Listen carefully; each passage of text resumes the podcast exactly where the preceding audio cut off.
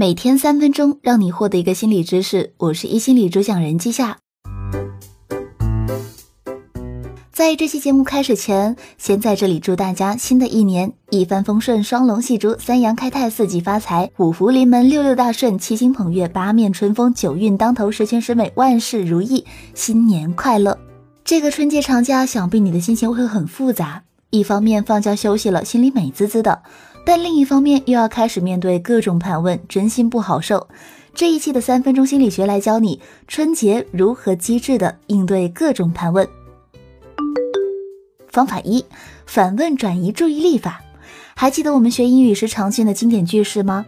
对的，就是那一句 How are you? I'm fine, thank you. And you？这里的 And you 就是反过来问对方。例如，当你碰到妈妈的姑父的儿子的老婆问：“哎，夏夏啊。”你工作怎么样啦？这个时候别以为你冷着张脸说“嗯，挺好的”，对方就能意识到你并不想继续这个话题并结束对话。他只会从“啊，你在哪家公司呀？公司多大啊？工资多少啊？”混到“找男朋友了吗？公司有没有不错的男生啊？”没完没了。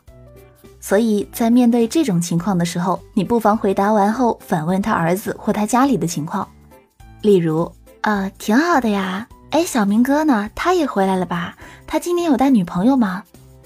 这种方法巧妙地避开了接下来的一长串提问，把话题引到对方身上。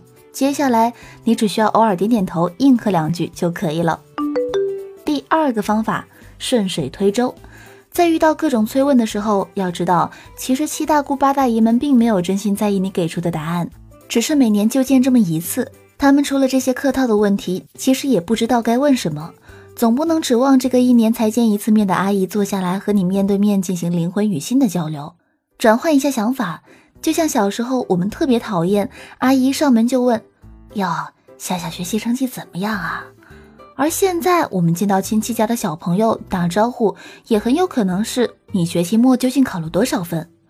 所以，面对这种催问，我们大可不用太放在心上，顺水推舟。例如，妈妈的姑父的儿子的老婆问夏夏：“还没找到对象啊？要抓紧啊！”好，大爷，我一定会努力找对象的，您放心。是是是，阿姨，我一定会努力生猴子的，您别担心。好，阿姨，我一定会认真努力赚钱的。您多吃点，调整好自己的心态，既不影响自己的心情，说不定还能给长辈留下一个比较好的印象。第三，有问必答，这一点是针对工作情况。很多老一辈的亲戚，除了老师、警察和科学家之外，对现在很多新的工作岗位并不清楚，例如新媒体小编、产品运营、市场营销、UI 设计、运维工程师。每次遇到这种情况，你可能会把你的工作内容仔仔细细的说给他们听，但到最后他们还是没有听懂，并歪曲到另外一个国度。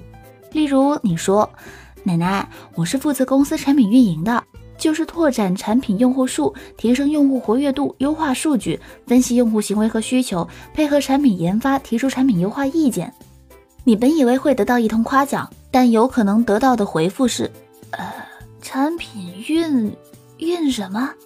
是要运货吗？又例如，奶奶，我是前端工程师，就是设计公司的品牌信息，用网站的高大上方式呈现出来。工程师啊，这个我知道，你就以前在发电厂修锅炉的时候也是工程师呢。